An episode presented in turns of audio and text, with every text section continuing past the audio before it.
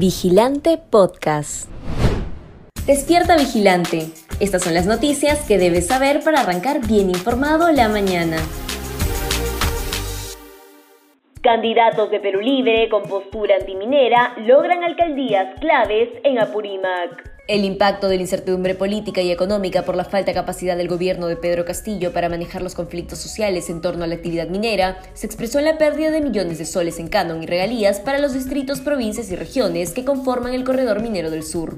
Aunque Perú Libre tuvo un rotundo fracaso electoral en los gobiernos regionales, las alarmas se encienden otra vez en Apurímac, donde se ubica el proyecto Las Bambas. Esto por el triunfo de candidatos del partido de gobierno de postura abiertamente antiminera en alcaldías provinciales y distritales claves para la región minera. La protesta en la comunidad de Chalhuahuacho provocó la paralización de la operación minera de las Bambas, lo que generó una pérdida de más de 400 millones de dólares para el país y más de 220 millones de soles para Purímac. A ello se suma una serie de protestas en Cusco, donde algunas comunidades pedían anexarse a Purímac para obtener beneficios de la actividad minera. Jair Bolsonaro y Luis Lula da Silva pasan a segunda vuelta en Brasil. Contra todo pronóstico, el presidente Jair Bolsonaro y su rival electoral, Luis Lula da Silva, se medirán en una segunda vuelta el próximo 30 de octubre en Brasil.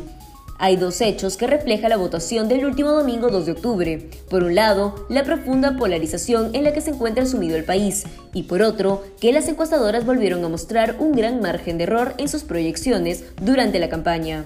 Según diversos analistas, una primera conclusión es que las encuestadoras no midieron una porción de votantes de derecha de Bolsonaro, quien en la primera vuelta de 2018 también recibió un porcentaje de votos válidos mayor a lo proyectado por los sondeos. Bruna Santos, analista del Instituto Brasil del Centro de Estudios Wilson Center, también sostuvo que el bolsonarismo ganó este primer asalto. Además precisó que esto se debe a que llegó con más fuerza al Congreso y al Senado. Conoce las diferencias entre un movimiento regional y un partido político. En los últimos comicios del 2 de octubre, a los llamados movimientos regionales les fue mejor que los partidos políticos nacionales, una tendencia que se ha repetido en otros procesos electorales subnacionales, aunque cada vez con márgenes menores. Esto es relevante porque los 25 gobiernos regionales manejan un presupuesto de 48 mil millones de soles, pero dejaron de ejecutar el 30% de este el año pasado. En este proceso electoral, solo 16 de los 25 candidatos obtuvieron más del 30% de los votos, por lo que son considerados virtuales gobernadores regionales. La mayoría de ellos integran movimientos regionales, mientras que el resto pertenece a cuatro partidos políticos nacionales. Pero, ¿cuál es la diferencia entre uno y otro?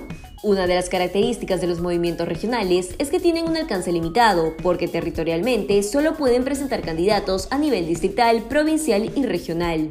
En cambio, un partido político tiene alcance nacional, porque además de candidatos distritales, provinciales y regionales, pueden presentar postulaciones al Congreso y a la presidencia de la República.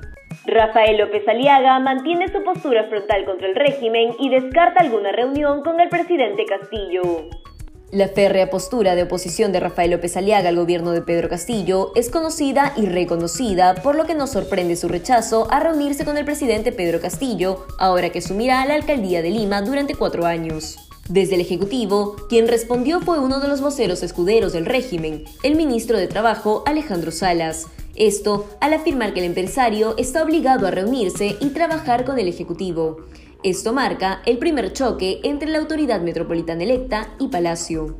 López Aliaga reiteró que no se reunirá con el presidente luego de que sea proclamado ganador de manera oficial e insistió que Castillo debe renunciar al cargo y buscar asilo en algún otro país.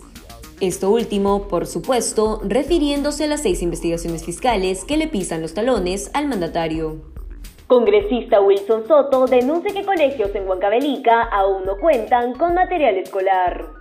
El congresista Wilson Soto viajó a la provincia de Tayacaja, en Huancavelica, durante la semana de representación parlamentaria para escuchar las demandas e inquietudes de los residentes de los diferentes distritos.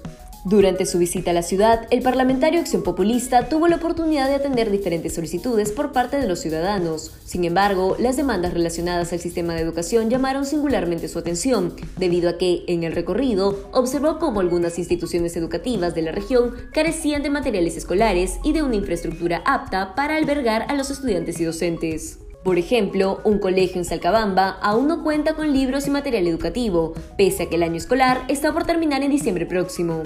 Asimismo, un centro educativo de Palma Pampa aún cuenta con una infraestructura de adobe, lo que es peligrosa para los alumnos. Por este motivo, el parlamentario exhortó a las autoridades del Ministerio de Educación prestarle la debida atención a este tipo de deficiencias que solo perjudican el desarrollo educativo de decenas de niños y adolescentes en la región.